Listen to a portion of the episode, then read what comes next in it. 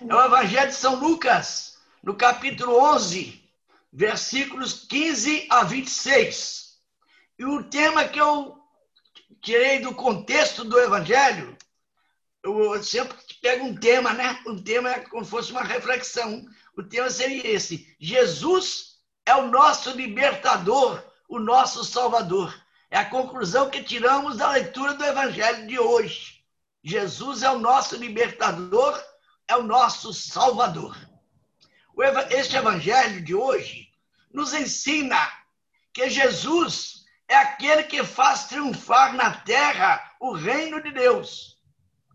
Ele apre apresenta-nos um confronto entre Jesus e o demônio, com a vitória do mais forte, que é Jesus.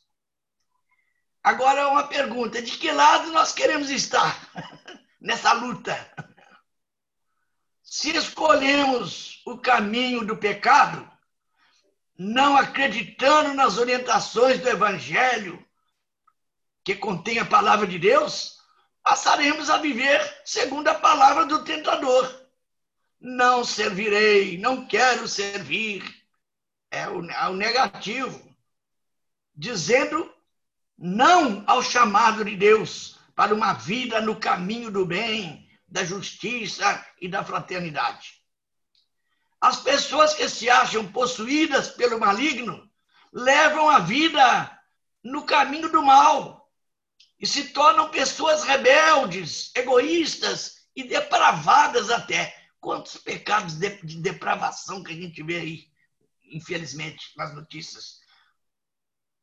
Mas Jesus, na sua misericórdia infinita, não apaga a centelha de bondade e de disponibilidade que ainda possa haver no coração humano, oferecendo a todos oportunidades de uma conversão sincera.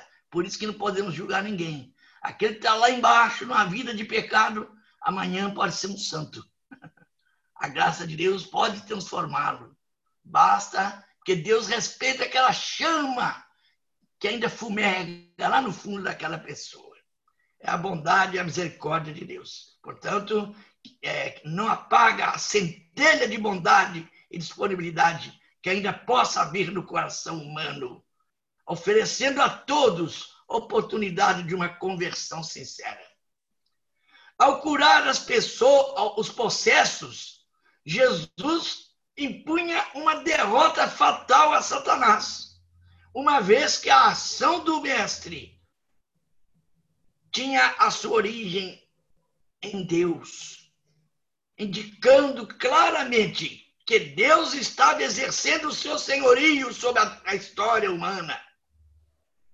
Com a vinda de Jesus, o Salvador, as pessoas passariam então a ter a oportunidade de não mais viver submetidas às forças do mal. Com efeito, Jesus veio para nos libertar, para nos libertar da opressão do maligno. O reino de Deus se fez presente no meio do povo por meio de Jesus Cristo, o Filho de Deus.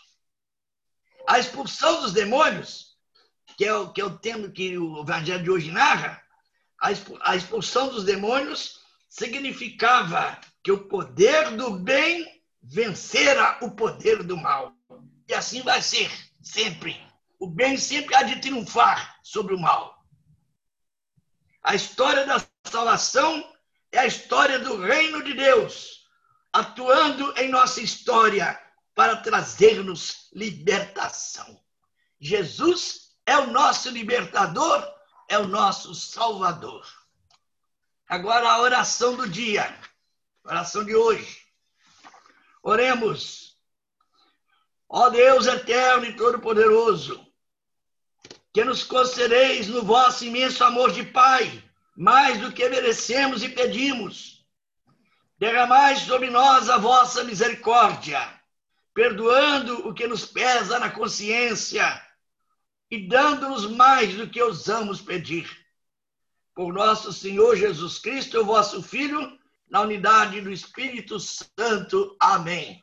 Por intercessão de São João Paulo II, A bênção de Deus Todo-Poderoso, Pai, Filho e Espírito Santo, desça sobre vós, vossos familiares, e permaneça para sempre. Amém. Amém.